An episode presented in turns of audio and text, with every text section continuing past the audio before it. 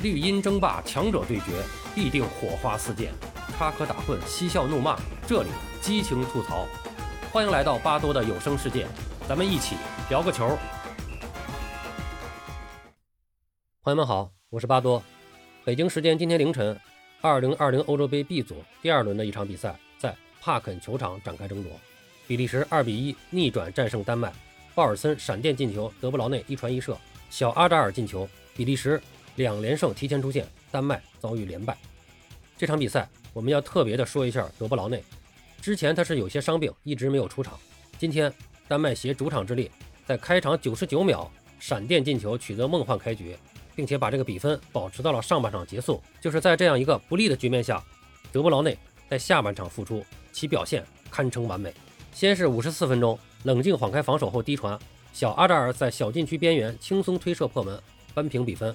随后第七十分钟接阿扎尔传球，左路禁区边缘低射近角，将比分反超。那么这一传一射的精彩自不必说。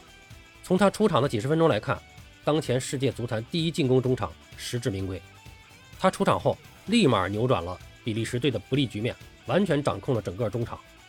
每一次拿球每脚传球可以说是思路清晰，脚法得当，再加上卢卡库的超强的突击推进能力，可以说。两个人用了三十分钟拿下了比赛。说到这儿，咱们插个小话题。说到德布劳内，就让我想起了张稀哲。当年稀哲曾经短暂加盟德甲狼堡，后来大家都清楚，不算成功，并没有获得出场机会。但是回到中超以后，还是能够感受到他的对抗能力和阅读比赛的能力有了很大的提升。所以说，这样的留洋仍然是有意义的，应该支持。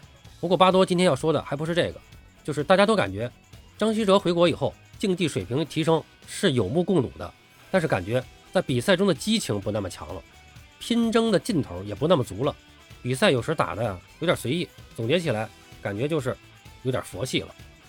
后来据说张稀哲自己也承认，并且说出了原因，就是因为在狼堡期间他的位置是组织前腰，而这个位置的第一主力正是德布劳内，当然除了德布劳内之外，排在他前面的替补人选至少还有两个人。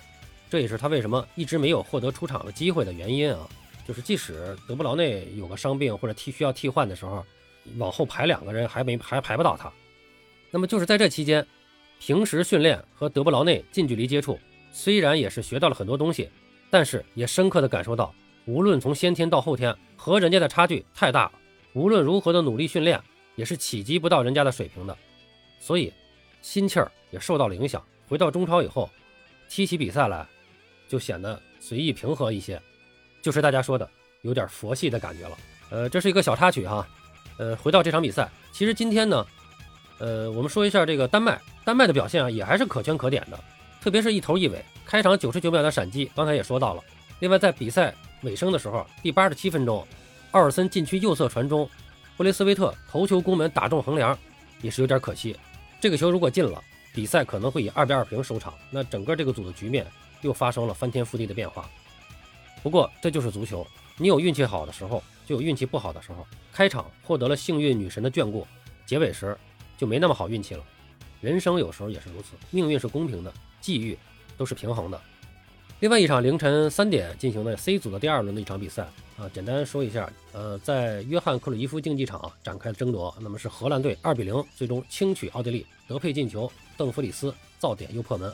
荷兰队也是连胜提前出线。那么至此，欧洲杯小组赛进程过半，A、B、C 三个小组的第一名都已经提前出线，分别是意大利、比利时和荷兰。